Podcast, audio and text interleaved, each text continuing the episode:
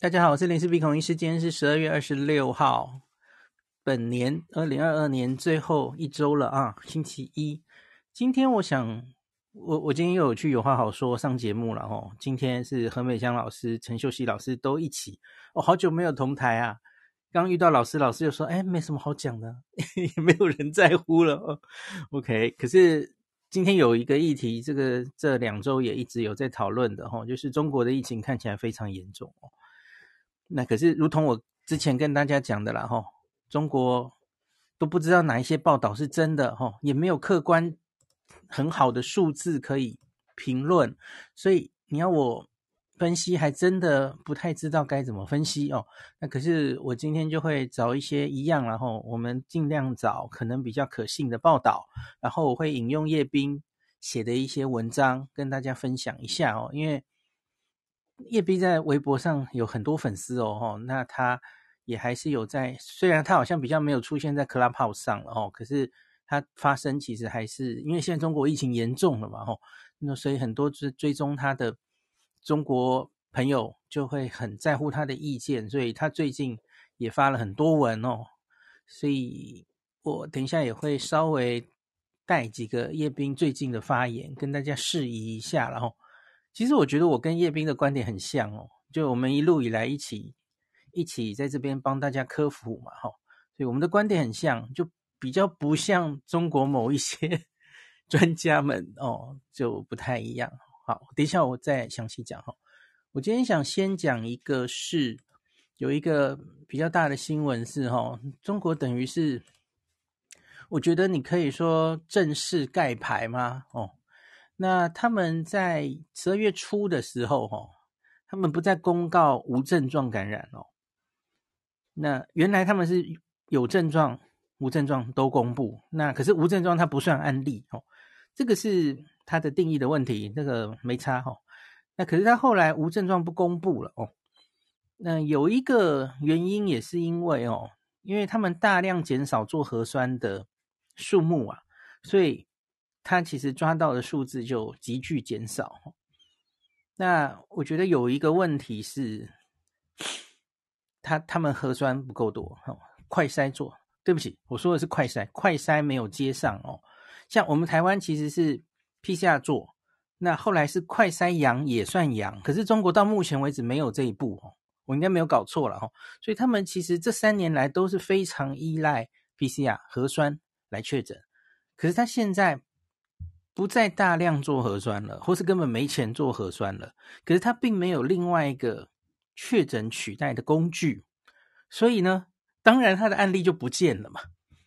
他他，我觉得他的数字不一定是 modify，不一定是被美化，而他真的就是没有确诊啊。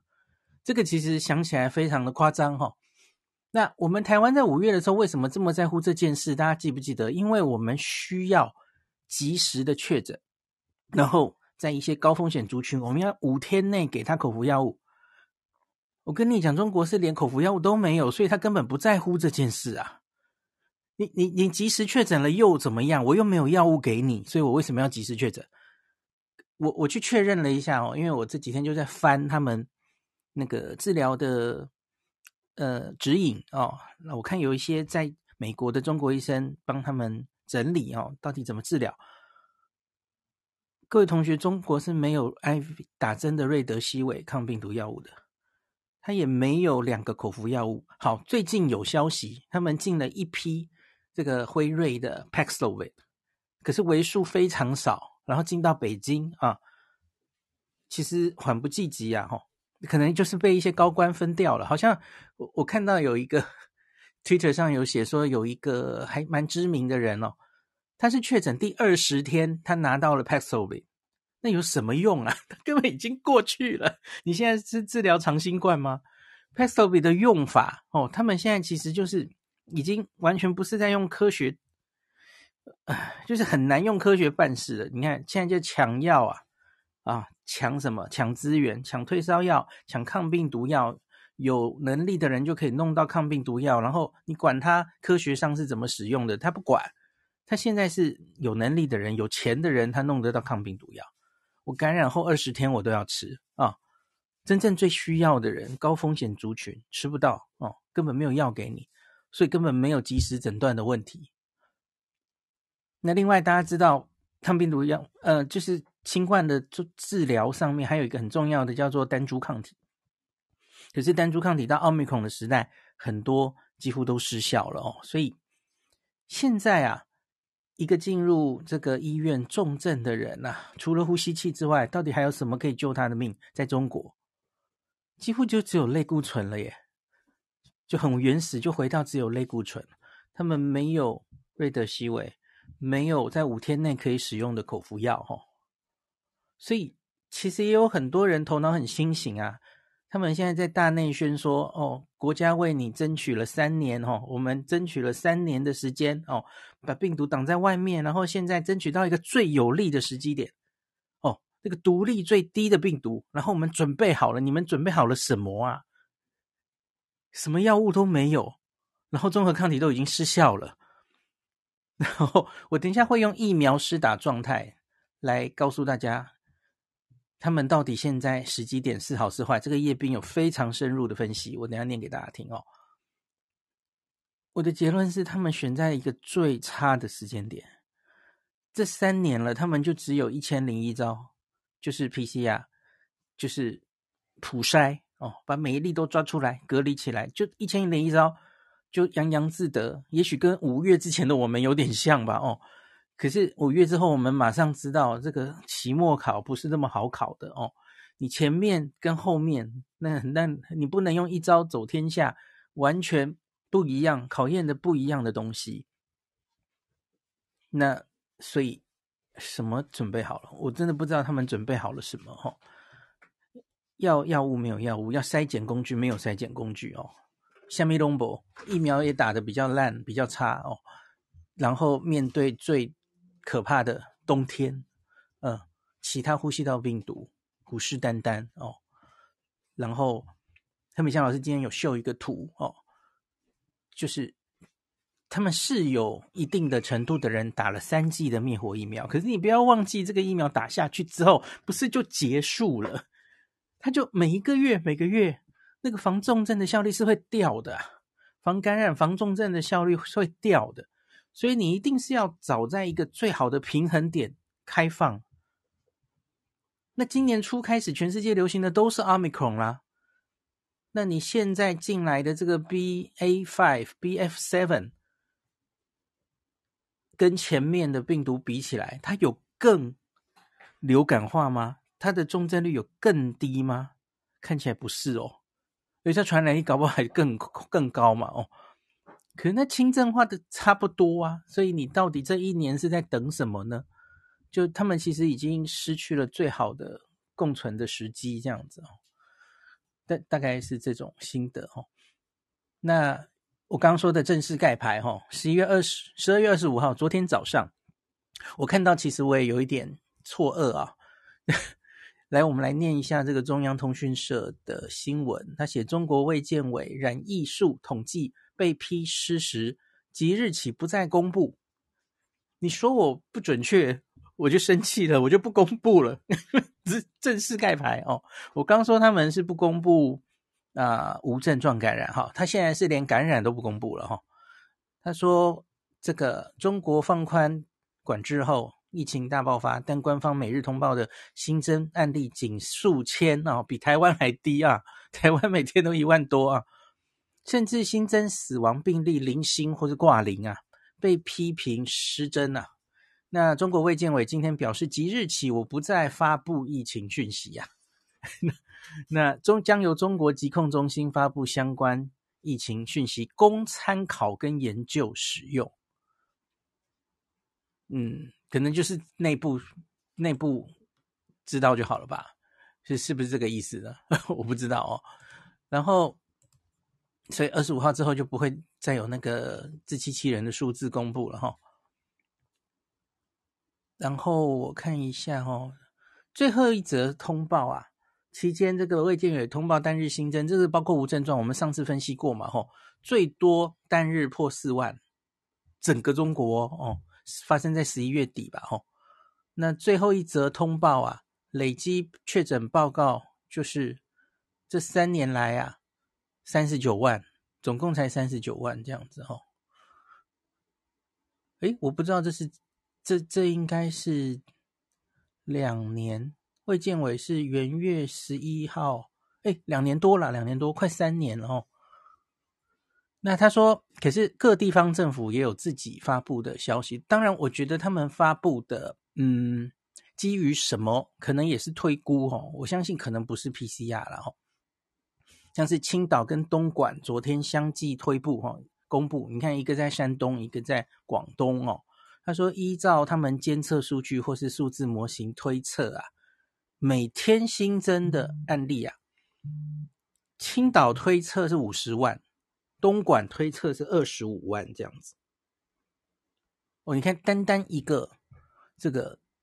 单地地方就就可以是这种数字啊，那加上往网传这个，等一下叶斌有有针对这个讲哈，网传卫健委最近外流的内部会议纪要披露哦，他们这个可能也是估计了哦，十二月一号到二十号累计感染可能已经达两亿四千八百万人，我也不知道这是怎么推估出来的哦。那所以总之就是官方正式这个通报被质疑失真了哦。那近来各地殡仪馆尸满为患，两个礼拜前我不敢讲这句话了哈，可是我觉得新闻上哈，社交媒体上，我觉得大家应该都看到了，这几乎是纸包不住火的嘛哈，火葬场等着处理的遗体大排长龙，卫健委最后一则通报仍称今日无新增死亡病例，好，这个等一下我会讲，因为叶斌为此写了一篇长文，他说因为官方界定。病毒导致肺炎及呼吸衰竭死亡，才会归类为染疫死亡。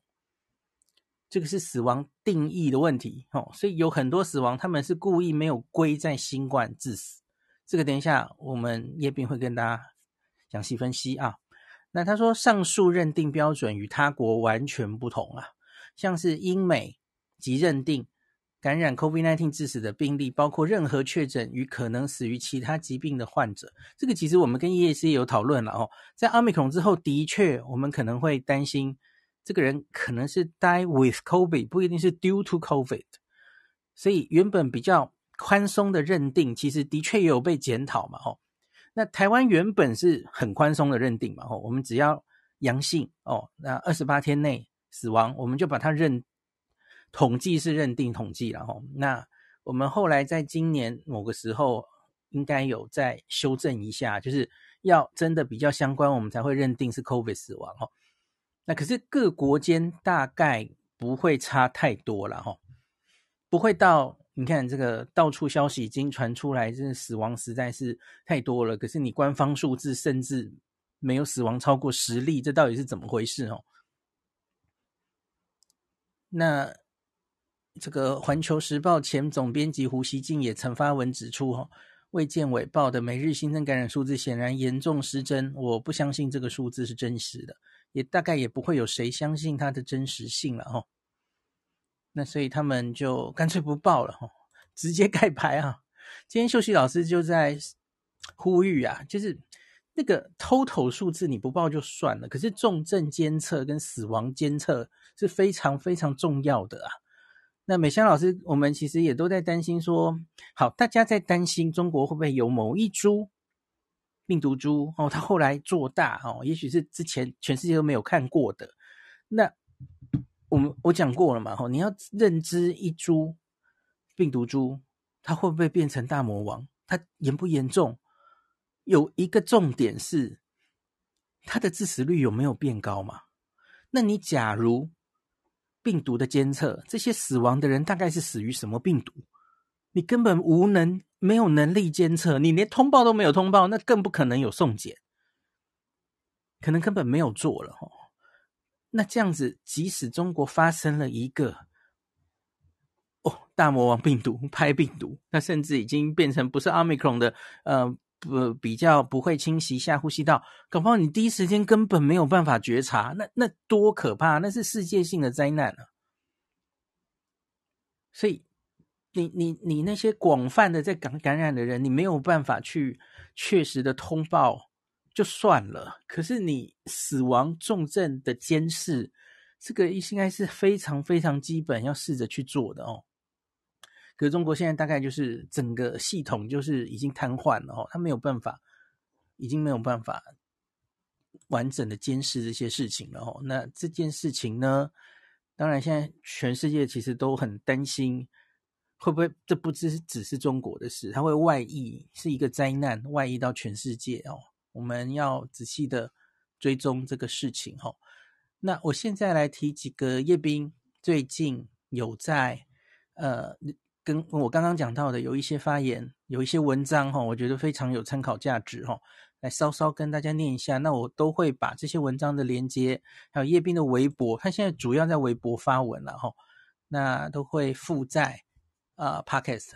大家有兴趣了解中国疫情，消息很混乱吼，可是我觉得从叶斌整理的吼，我觉得都是相对比较非常符合科学、很理智的，在这边评论这些疫情啊，那很公正哦，也也很科学性的哦，所以我很推荐大家从叶斌的角度来看一下哦。好，那我们先来讲关于死亡这部分哦，我们刚刚讲了为什么他们怎么通报都没有死亡哦。那叶斌有写一篇文章，我不会全部念，我只是稍微念一下，让大家知道这篇文章大概在讨论什么哦。这个是叶斌在十二月二十一号上传了一篇文，它叫做“什么才算新冠死亡”哦。那他说，死亡是新冠感染最严重的健康后果，这应该没有什么争议啊。但什么算是新冠死亡，却有各种争议。网上经常说，你只要一检验阳性。只怕车祸死亡都算在新冠里了吼，所以新冠死亡数有很大的高估，还有一些会说什么基础疾病致死的啊，也被算到新冠死亡，这是不应该的哦。这些是新冠死亡高估派的主要说法，但我们也不难找到超额死亡大增，新冠死亡被低估，或者有些死亡新冠起了作用却被忽略的说法哦。哎，你看。叶斌其实整理的很好，这个我们其实五六月大家应该都有讨论过哈。那昨天叶斌看到这个中国的专家强调，新冠导致的肺炎、呼吸衰竭才能归入新冠死亡，其他疾病、基础疾病如心血管疾病导致死亡都不能算。确实，在现实里，一个人的死因可能并不总是这么黑白分明。一个新冠感染者。也可能是多重这个基础疾病患者，本身身体就很脆弱了。可是生命的尊严不仅是活着的时候，否则也不会有逝者为大。尽量给逝者一个真实的死因，是每位逝者应该有的基本尊严。那叶斌这一篇文章就来聊一下新冠死亡的判读标准。那国际上常见两个标准哦，一个就是很简单，你就是检测阳性几天内死亡，我们全部都算。就是很宽松的哈，这绝对是会多算，可是你几乎不会漏掉嘛哈。呃，另外一种就是要求在死亡中要确定是有因果关系的哦，这是两种。那第一种大多会采纳阳性后二十八天内这个时间标准啊。为什么是二十八天哦？这与这个疾病进展的规律有关。一般来说，新冠确诊了后，要发展为重症死亡都会在二十八天内啊。你可以去看看辉瑞、默克新冠口服药临床试验，你会发现他们试验终点就是服药后二十八天内住院死亡风险有没有降低哦？这也是同样的考虑啊！哦，那我们经常引用的新冠数据里，香港的新冠死亡就是二十八天，很宽松的哦，全部都算哦。所以香港死亡可能有高估哦，是这个说法是对的哦。那另一种标准，新冠在死亡中有起作用，会依它的死因来判断。从从统计法上来看，大多是由死亡证明上看那个死因的部分，然后那那个死因判断，其实 WHO 是有详细的指导文献的哈，也就是我们疾病分类上那个 ICD 分类，这个是有指导文件的哈。死亡证明理论上需要列出医生所有认为跟死者死亡的相关因素哦，然后你同时还要列出一个直接的死因。那直接死因应该是引起直接导致死亡的一系列病态事件的那些疾病或损伤。那如果新冠作为直接死因，那么新冠感染就是导致患者死亡的一系列疾病过程的最早的一个原因哦。那这不仅意味着新冠是致死的原因，还蕴含了避免死亡的判断哦。如果这个人没有得到新冠感染，他应该就不会死，这因果关系嘛哦。那死亡证明上必须要，然后也会只有写一个直接死因，可是他可以写很多对死亡有一些可能贡献的因素，比方说糖尿病嘛吼。这个人以前就有糖尿病，所以他免疫力比较好，他有肝硬化等等哦，这些是对疾病过程产生不利影响，并因此导致致命结果的重要状况哦。不过，它与直接导致死亡的疾病是无关的哦，它只是它有贡献哦。所以，一个人本身他有一些严重的基础疾病，他感染新冠后加重了基础疾病的恶化，最终死亡。这样的话呢？假如是这种状况的话呢，那原来的基础疾病可以说是直接死因，那新冠是对死亡有贡献的因素。美国 CDC 的新冠死亡统计，那是跟香港不一样哦，它是死亡证明上列了新冠为直接死因，或是对死亡有起贡献的因素都可以，这两个都可以哈。那新一些新冠阴谋论常常说，美国绝大部分新冠死亡都是假的。都不是新冠，这个很荒谬哦。那也有国家在两个标准间切换过哦。我们刚刚说香港的标准跟美国的标准，他说纽西兰以前就是用香港的二十八天就算哦。那现在纽西兰已经转用了，就是要有因果关系为标准。好，那接下来叶斌说，像阳性的二十八天内死亡会有很多车祸吗？像是香港阳性二十八天内死亡均归为。新冠死亡，那经常遇到一个争议，就是说不说不定很多跟新冠一点关系都没有啊，像是车祸、其他事故，到医院一检测新冠阳性，都变新冠死亡了哦。那可是这个这种错误归因到底有多少？哦，香港的数字其实是非常完整的哦。那一边就去把它所有都抓下来了哈。他说。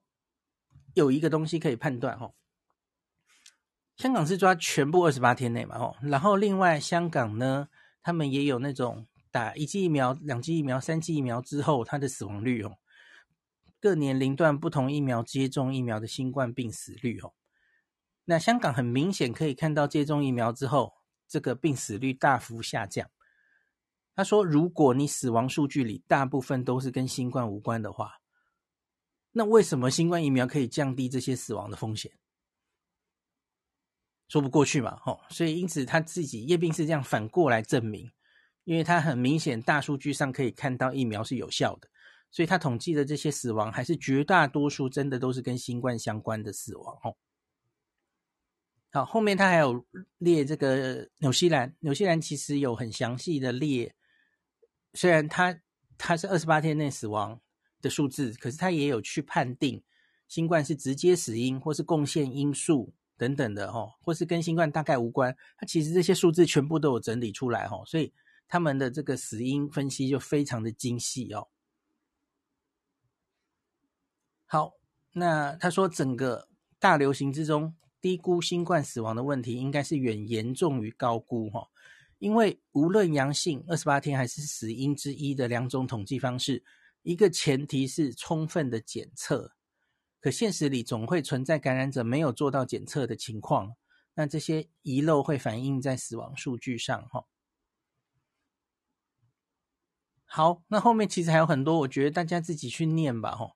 就是还有专家，就是中国专家说，新冠只会就是造成肺衰竭、中这个呼吸衰竭才能算新冠死吗？呃，从美国的资料看起来不是哦，就是美国新冠住院死亡，不是所有人都死于肺炎呐，哦，啊，所以大概这篇大概就是这样了哈，它其实就是在反驳目前中国对于死亡这样的判定实在是很不合理哈。好，大概这样子。那我们再看一篇，我觉得这个是我比较想讲的哈，就是这三年他们到底做了什么。那十二月二十三号，叶斌传了一篇叫做《存在开放的更好时机吗》。中国现在有很多人在辩论，现在是不是他们与病毒共存最好的时机？好，那他说读到知识分子上，哈，有一个商周老师的一篇文章，哈，看到商周老师跟吴尊友博士对于中国何时调整防疫措施更好的争议呀。那叶斌对于两位老师的观点有部分认同的地方，也有不赞成的地方哦。那他以下就是分析一下，然后告诉大家他的大家的观点哦。第一个，我们从疫苗接种率与有效性的维持来看哈。吴尊友博士认为，当下就是中国开放更好的时机。如果在今年一月执行新十条啊，中国可能会出现多出现一百万死亡。那可是现在中国疫苗接种率已经达到了九十二 percent，六十岁以上老人接种率达到八十六 percent。那背后就是多了这接近一年，这是执行严格防疫赢得的时间了哈。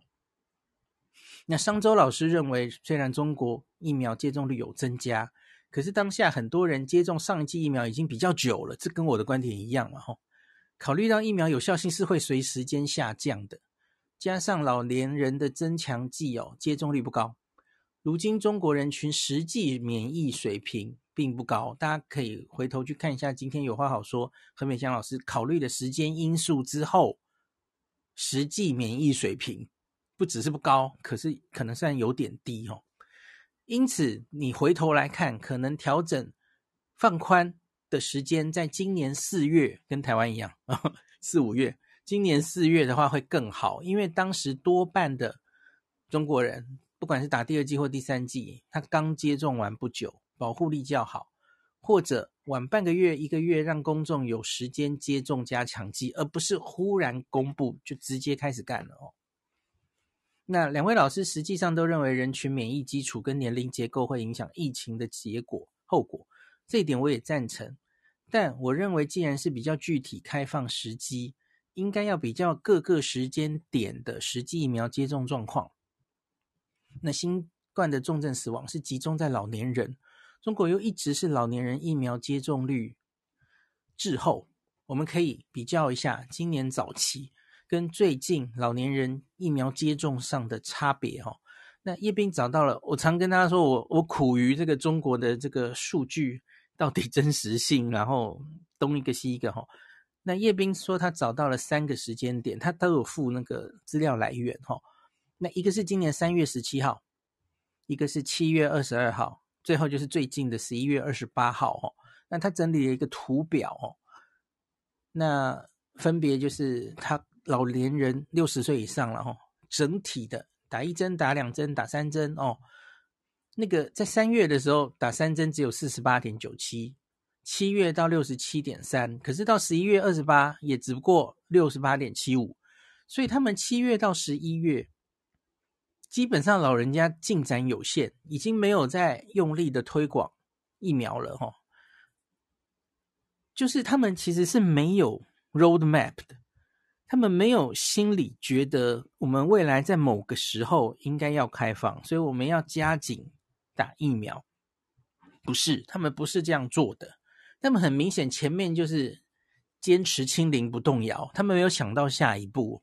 他并不是想说我们要把握时间，我们现在抢的时间就是要疫苗打得更高更高，最后我们要开放。没有，你看他七月到十一月根本就是浪费掉了。以老人的接种率，七月跟十一月几乎没有进步。老人的两针从八十四点七高到八十六点四二，那三剂六十七点三到六十八点七五几乎没有变。所以你这四个月就只是等他的免疫力越来越衰退。其他什么事都没有做啊！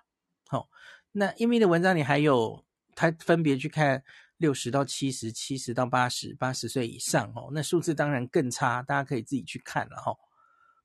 那他说，如果按商周老师说四月是一个开放的时机的话，那么值得注意的是，在三月十七号，中国老年人疫苗接种率其实还不够高啊，非常低的哦，第三针还不到一半呢、那特别是最高危的人群，八十岁以上老人哦，连一针都不到六成。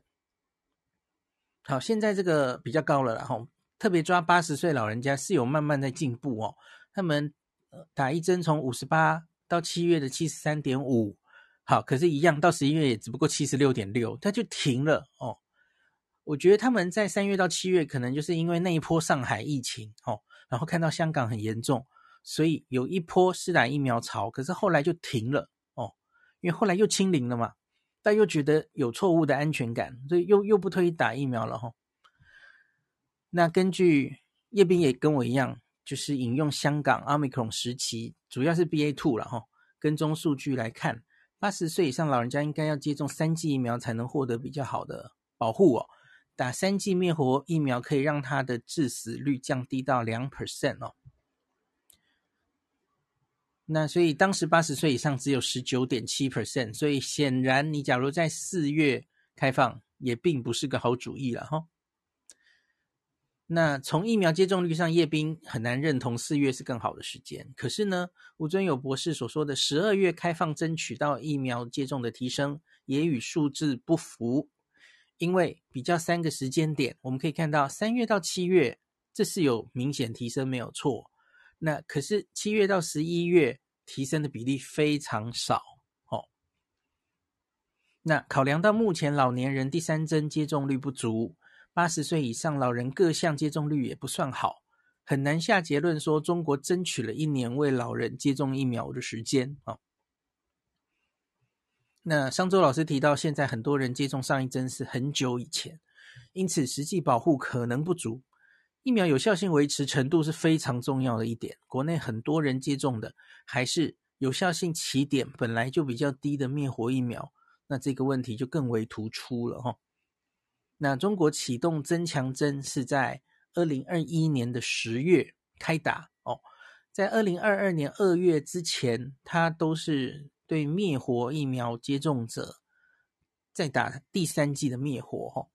那声称它是到二月二十五号，全国是五亿人完成了加强接种第三针。那这你就知道大概多半的人第三针的打完的时间是二月二十五号。那你就可以自己算啊，他到现在他到那个消退已经 消退到什么程度了？那所以他就说推算啊，到二零二二年的四月，可能五六千万人。已经打了近六个月的增强针了哈，五亿多人第二针打了接近或超过六个月，那面临疫苗有效性衰退的人一定很多的哦。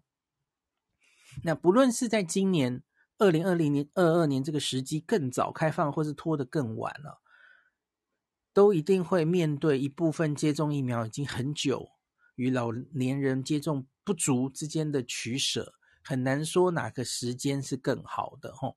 因为中国高危人群的疫苗接种率一直不好，也一直存在所用疫苗有效性偏低的问题。哈，好，第二点，开放时间与新冠治疗药物疫苗接种率有效性维持状况固然会对开放后的社会健康后果产生重大影响，但我们也需要注意新冠治疗药物的作用。这方面，两位老师似乎都忽略了。在疫苗接种有欠缺的状况下，向感染高危人群提供抗病毒药物，也能大幅降低病死风险。这是很多国家广泛采取的措施。中国在上海疫情期间有进口辉瑞新冠口服药 Paxlovid 的消息。如果在四月就开放，中国当时是否储备足够的抗病毒口服药呢？Paxlovid 的产能提升也是一个过程，哈。二零二二年上半年，特别是春天的时候，它全球供应量是有限的。中国作为一个人口众多的国家，获得足够抗病毒药是比较困难的哦。那最近香港学者对中国开放的这个模型中提出，通过大幅增加第四针疫苗接种，推广 Paxlovid 这类口服药，以及物理防疫，来降低病死率。以及对医疗系统的冲击，哎，这个这个其实听听起来很 deja vu 哦。当时香港疫情严重的时候，香港中文大学其实对香港自己的疫情其实就是这样嘛，吼。那个假如他们疫苗可以很快的打上来，然后 Paxlovid 也进来足够量，这几乎是同一套说法哦。那其中病毒药的使用是按六十岁以上感染者中，药物可不可以覆盖六成哦？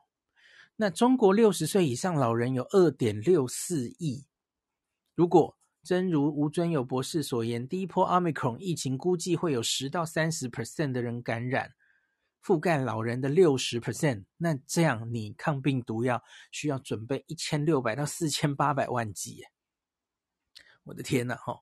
那追溯 Paxlovid 的新闻，会发现今年一月，辉瑞 CEO 在屡次提高产能的估计后，他也说，二零二二年第一季能生产六到七百万份，七百万哦。那到第二季度可以生产三千万份，看起来是没有办法一定可以补补上这个中国的需求嘛？哈，辉瑞又不是只做只做出这个药让你这个一个国家。能拿到哈，中国没有批准的默克口服药产能则稍多哈，可是它在二零二二年二月的时程也只有一千万个疗程哦。那加再加上这些产能，我们刚刚说的产能，当时很大部分都被欧美国家订购了，台湾也抢到一点了哈。仅从新冠治疗药物一项，中国在二零二二年上半年是很难有足够的储备的。更没有办法挽救当时高龄人口疫苗接种的欠缺啊！但回到现在，好，二零二二年的十二月，中国是否储备了足够的抗病毒药呢？这也很可疑哦。而且抗病毒药物是要在感染早期使用，也就是说，你需要给高危人群提供一个从检测到取药的便捷途径。现在疫情爆发城市的医疗系统承受着巨大压力。核酸检测基本消失，抗原供应不足，大规模使用抗病毒药物似乎连检测基础也没有。这个我刚刚有讲过哈。那当下更不利的一点，就是随着各种免疫逃逸更强的奥密克戎亚病毒株出现哦，很多上市的单株抗体几乎都失效了哦。好，那第三点，存在着比现在更好的开放时机呢？有吗？到底有没有更好的开放时间了？哈，那他说，两位专家似乎是在寻找一个更好的开放时间点，病死率更低的时间哦。区别在于，吴尊友博士认为现在的 Omicron 病死率已经更低了，已经是一个好时间了哦。那商周老师认为，人群免疫状况不是表面上的疫苗接种率，所以反应反过来。Omicron 的致致死率不一定低哦，哈，它现在不是更好的时机，这样哈。那可是真的存在这个所谓的更好的开放时机吗？商周老师不同意是现在，他希望是四月嘛，吼。可是我们刚刚已经提出种种的数字，哈，四月不一定会更好嘛，吼。四月当时中国老年人疫苗接种率更是严重不足，接近香港的状态，接近香港二月的状态，哈。抗病毒药物即使想大规模使用，从全球产能上也不可能。那吴尊友博士赞同的当下，显然老年人的疫苗接种率仍是欠缺的，而且不少人疫苗有效性是衰退。我们也没有看到中国有大量使用抗病毒药物哈。那可是，如同商周老师说，我们再推往后半个月、一个月，是否能这个以最强的免疫状态等待疫情呢？中国最近正在大幅加速他们的疫苗接种哦，从十二月十四号到二十号，一周时间新增八百万剂啊！如果全部是六十岁以上老人的增强针，那么一下增加了三点一六 percent 哦。那可是十一月二十八号，中国还有两千五百万老人是一针都没有打哦。那维持这个极高的接种速度四周的话，我们可以选择让所有老人家都接种至少一针，理论理想上的状况了哦，或让老人的增强针提高十二 percent。说到底，因为疫苗接种上存在的漏洞太大，我们总归要在一些人的第一针、一些人的第三针或是第四针中选择哈。那叶斌不确定商周老师眼中最强的免疫状态是指什么哈？可是，考虑到当下中国疫苗接种率的现况，很难想象可以在一个月内把整体人群免疫基础提高到极高的水平。刚刚提到的香港学者的中国模型研究，哈，他提出的疫苗接种增幅是每周增强针接种四到八 percent，连续一到两个月，即使取最低的四 percent，意味着一周你需要接种五千六百万人次，哦。那叶斌不认为这在现实中具备可行性，哦。更关键的是，新冠病毒可以再给中国一个月的宽限时间吗？广州、北京、重庆、郑州，全球多个城市，全国多个城市，十一月以来病例数都是急速增加。如果我们希望再让病毒缓上一个月，需要更大规模的封控，这又是否合乎现实？哈，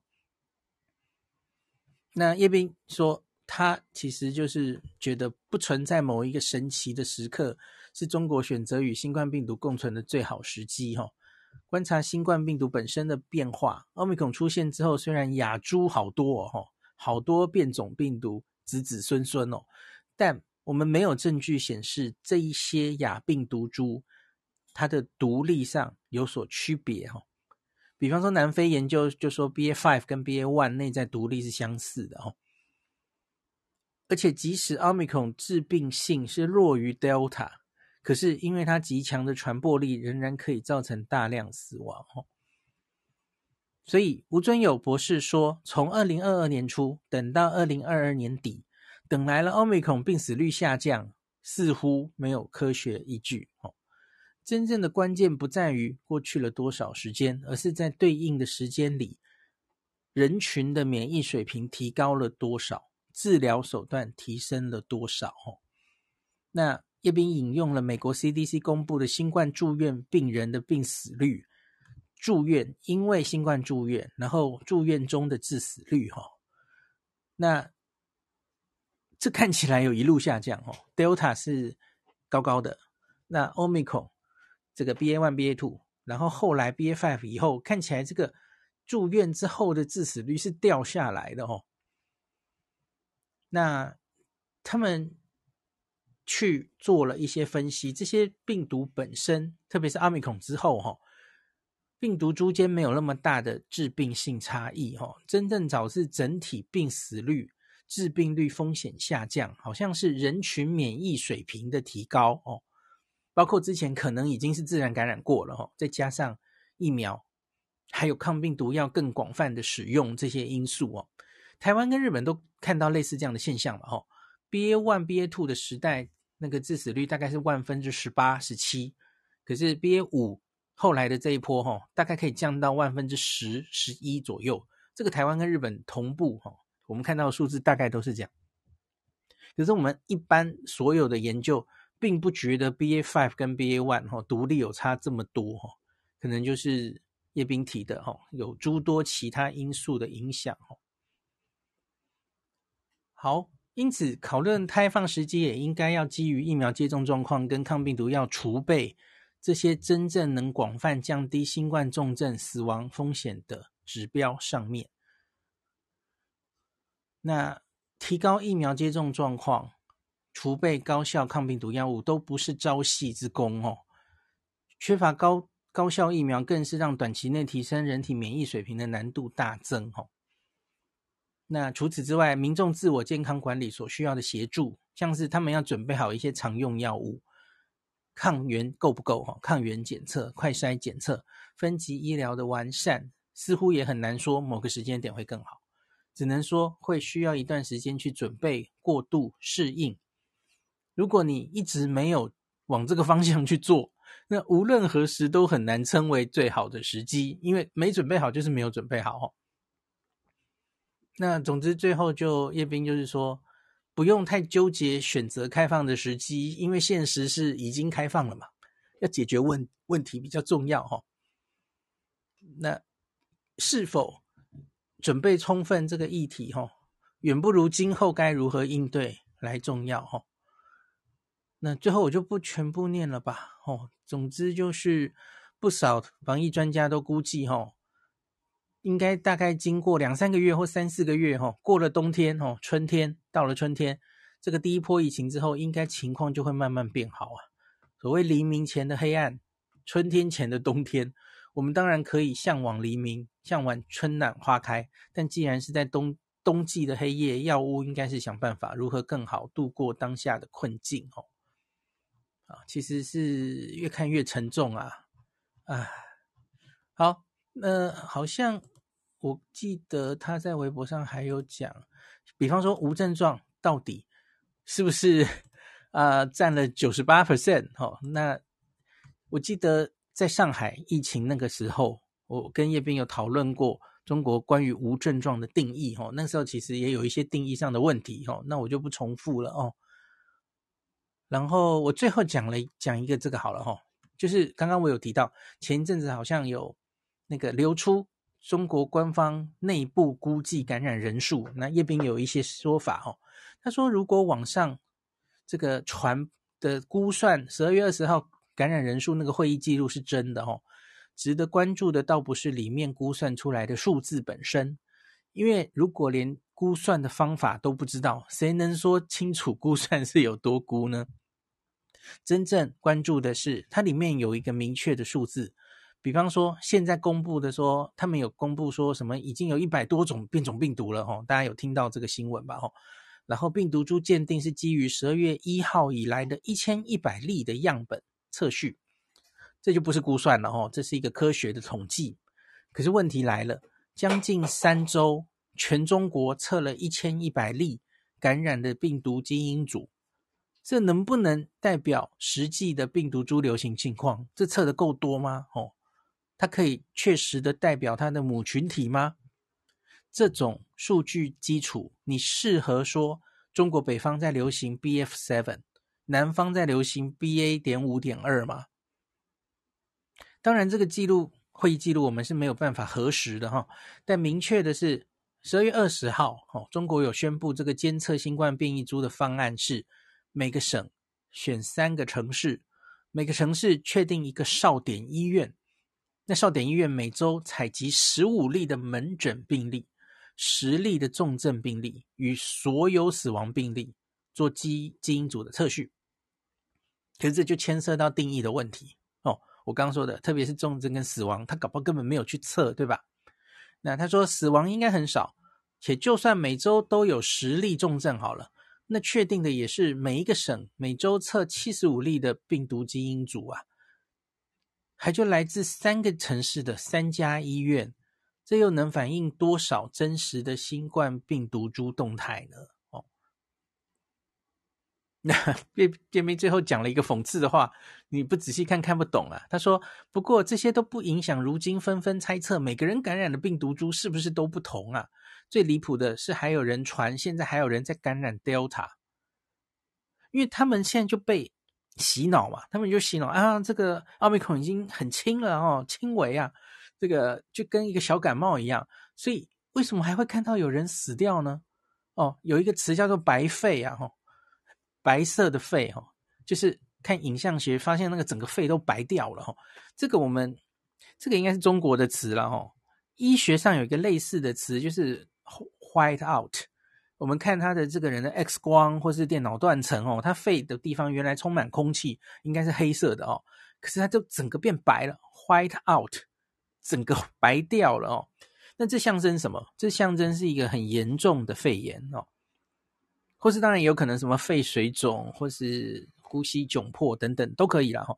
整个肺白掉有一些鉴别诊断，可是总之就是代表它是一个重症，它是一个很严重的情形哦。那很严重的肺广泛哦，两个叶呃两边左肺右肺广泛的都引起发炎现象，它也可以整个肺都白掉哦，都有各种状况了哦。就是，总之不要被“白肺”这两个字 吓到了。反正就是严重的重症哦。那谁说奥密克戎不能重症？当然可以呀、啊！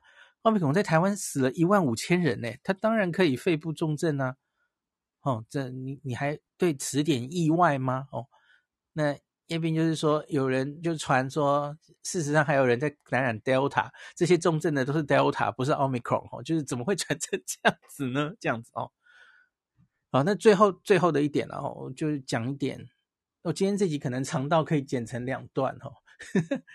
就是我这只是每一次在上节目，总会被问到，就是你们担不担心中国在这样大量传播之下，哦，会传出一个末日病毒来哦，就是继续突变哦。那早突变出一个哦，大家又不认得的病毒啊，重新再来一遍哦。那我原本前几天的说法一直是跟大家讲说，我没有特别担心这件事哦，因为现在已经不是三年前了哦。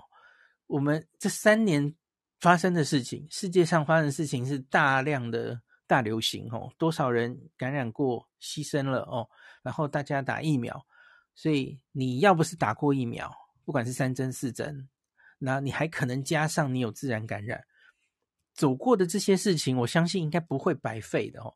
要突变出一个针对你之前建立的这些防重症免疫力，它会完全失效的机会有多大？我个人觉得机会是不太大的哦，多少还是有一些保护力的哦。那它会不会真的演变出一个拍病毒哦？就是又改头换面了，给它一个新的希腊字母哦。以几率上来说，哦，我我讲两个观点。第一个是，我觉得现在除了中国之外，多半地方都与病毒共存了，早就拿掉了很多防疫的限制了。哦，所以很多人在那边很担心中国，然后说他们在练蛊，然后大大感染。你确定其他的国家没有在练蛊吗？我个人觉得，在欧洲、美国这些地方，根本已经完全无视防疫的地方，哦。你有症状，你还是照样去公共场所哦，然后根本不戴口罩了，没有人想戴口罩了。你确定在这种地方不是在练蛊吗？你你确定谁练鼓出来的几率比较高？我可不觉得中国一定比较高哦。中国至少你看，他们现在很多因为觉得自己疫情严重嘛，国家没有规定，他们自动那个圣诞节街上几乎没有人出来逛啊，他们自动在增强 NPI 呀、啊。所以，我觉得就像我不会太担心，在日本、在台湾，还有在短期内的中国，会有什么练骨的状况发生。因为通常确诊的人、不舒服的人，大概就躲在家里，不太会去传给别人。我们有 NPI 还存在的，然后日本跟台湾口罩令拿掉了，我们室外还是在戴。哦你要真的担心练骨，我觉得欧美国家已经练很久了，好不好？好，一这是一个观点。第二个是美香老师今天讲的另外一个观点，我觉得我也觉得蛮有道理的哦。因为现在你要所谓的练蛊，练出一个更厉害的病毒，哈，什么厉害法？一个是传染力可能更高，一个就是免疫逃脱更更强。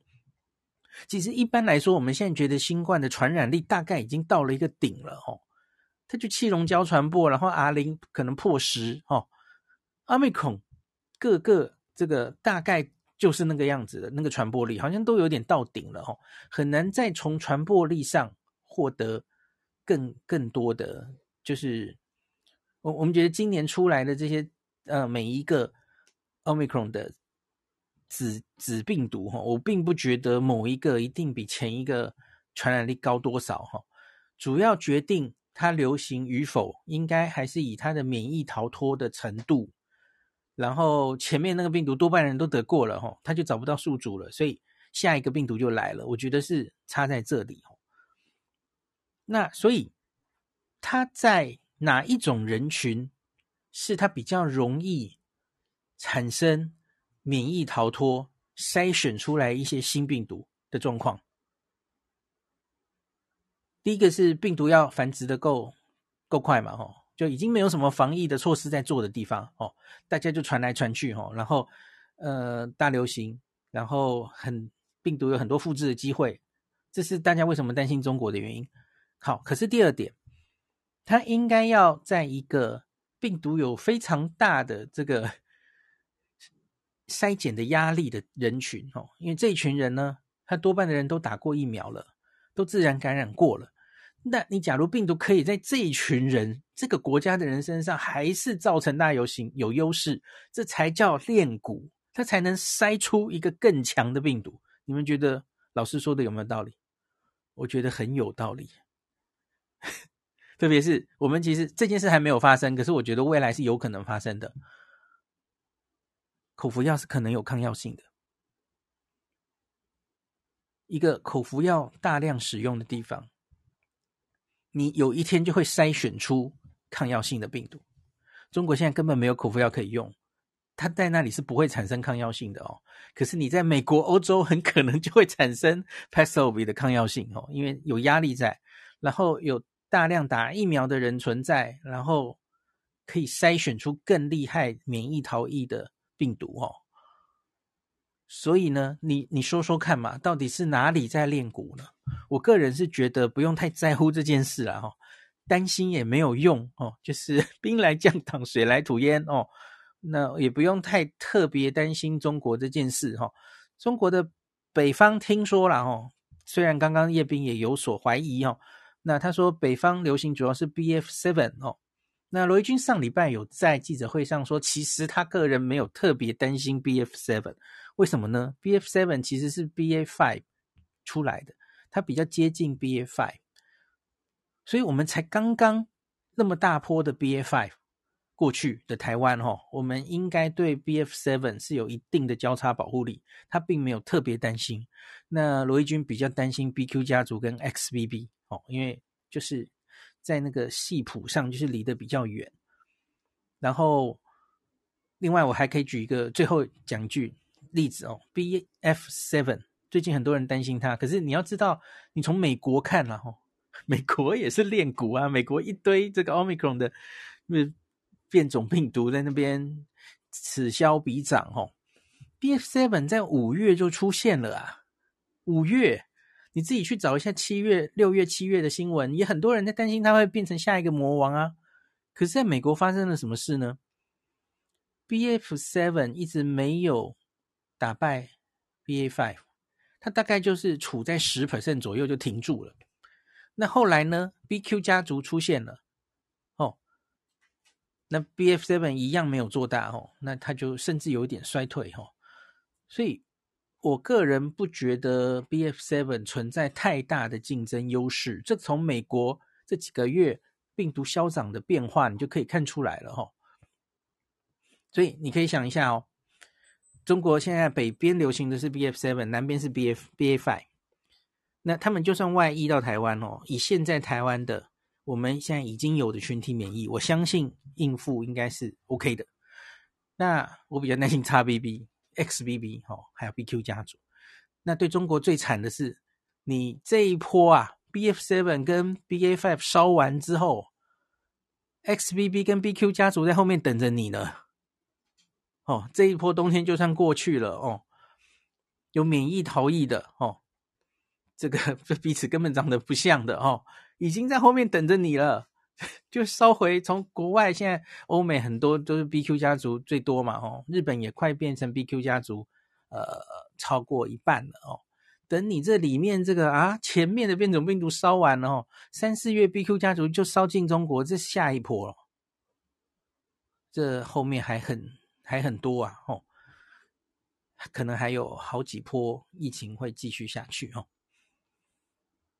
好，那就是今天就整理到这哦。那假如我们有更新的资料，再再跟大家分享中国的疫情哦。只是这波疫情大概会至少先烧到三月左右哦，就是过完年之后，看它到底控制的状况怎么样。好，今天就讲到这里。怎么不小心讲那么久啊？这可以剪成两集了。好，叶斌没上来，呃，不是没没出现在 Clubhouse 好久了哦。我我有在想要要不要找他来，可是我觉得他最近大概很忙。好，日本有 BQ 啊，日本现在的 BQ 差不多过半了。我上一集有跟大家分享。有的哦，那十一月底之前还是 BA.5 为主，所以我我今天有跟大家讲了哦，就是以这个冬天呢、啊，假如我们今天指挥中心在说我们的 Omicron 第三波可能快来了，对吧？哦，然后他预估可能我们的高峰会发生在二月过完年嘛，哦，那我想提醒大家的就是，要过年的时候你可能有出国计划哈。那欧美、日本哦，这些外面的国家，其实大概都是你出国的时候，哦，都是 BQ 家族流行的时候，哦。那所以，呃，你很难免可能会重复感染的哦。就算你前面你疫苗打得再多哦，那你得过 BA.5 了，我相信你都有机会在短期之内，就算你发生的是很短的时间了哦，你很可能短期之内是有机会再重复感染的哦。所以大家还是要做做好一些准备哦，就是你去旅游中哦。要要准备一些基本的药物哦，该保的保险要保哦。有重症风险因子的人，那回台湾之后哦，国家是规定零加七啦哦，发给四个快筛，你自己看着办吧哦，你自己就不要去接触一些高风险的人哦，那尽量不要去呃那个可以接触到不特定多数人的场所哈，就是密集监控自己的健康哈。那我觉得 BQ 家族总有一天会进台湾的啦吼，那可是，一样啊，跟去年我们的策略一样哈。我们希望，假如他真的到台湾之后，会再有一波哈，也希望能晚一点哦。等到三四月之后，天气更暖一点再决战哦，我觉得比较好哦。那大家也不用太担心啦，重复感染是重复感染了哈。可是你以前走过的路，我相信都不是白费的哦。你打过了疫苗。你确诊过，我相信你就算重复感染，重症几率也是极低的哦，大家不用太担心的。好，那看一下大家的问题，我们就准备进入快乐的题目了。好，OK。好，有人说大陆返台需要居家隔离，没有？我我个人今天今天有话好说有提到这个节目。题目：今天下午其实王必胜有开专家会议，目前多半的专家觉得按兵不动，先不用动哦。我觉得你可能可以加强监测，这样也就够了。因为我刚刚有跟你说啊，你确定现在中国回来跟日本回来哪一个哪一个感染比例会高？我可不是非常确定诶 我觉得应该都差不多高哦。日本准备进入第八波啦，那请问你日本回来要不要加强检测？我个人觉得不需要走回这一路了，这一步了哦，不然没完没了哦。你每次以后都有这样子，你就锁一下哦。我觉得可以做的是，比方说恢复落地口水检测，这个可以，因为我们不相信中国有自己侦测。啊，变种病毒的能力的话，哦，那我们自己侦测啊，从中国回来的，哦，那大致就可以掌握一些状况，提早侦测，这个好，这个 OK。那可是后面的零加七要不要把它改回什么七加零、三加四？哦，嗯，专家去决定，我个人没有特别觉得这很重要，嗯。而且你你要这样做的话，哦。我不知道哎，美国现在进入冬天，它也是变严重了吼。那是不是全世界又再锁一下？你要不要全部都都再改成三加四，改回去？需要吗？嗯，我是觉得还好了吼。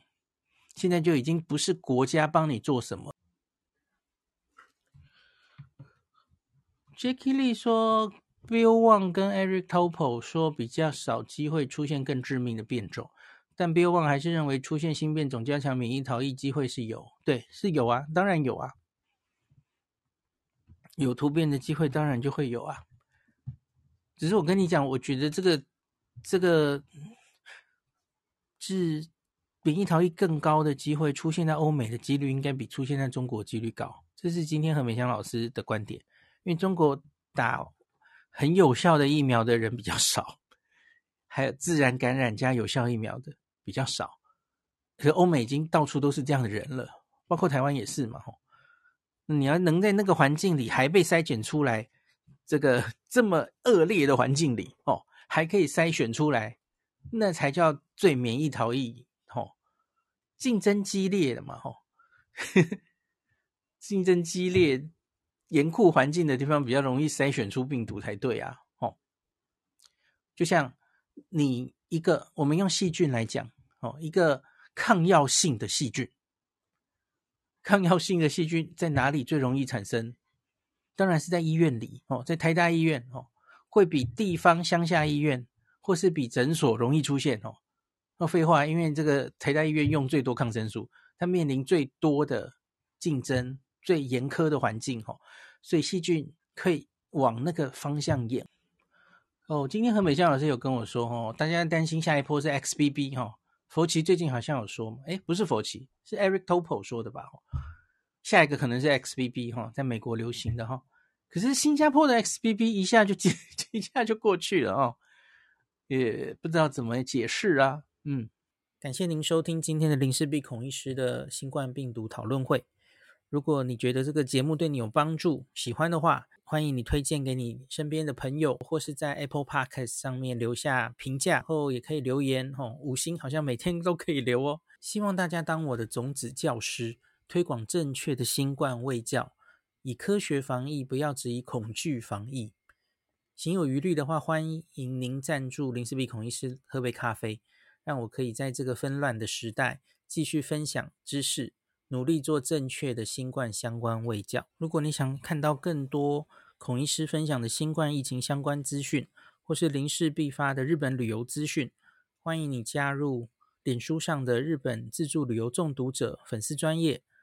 那或是我也有 LINE 的官方账号，或是 Telegram。那这一些连接都在 Pocket 前面的我的电子名片里面。可以在一个页面就看到我所有的发声管道，都欢迎您加入。那我们就下一集再见喽。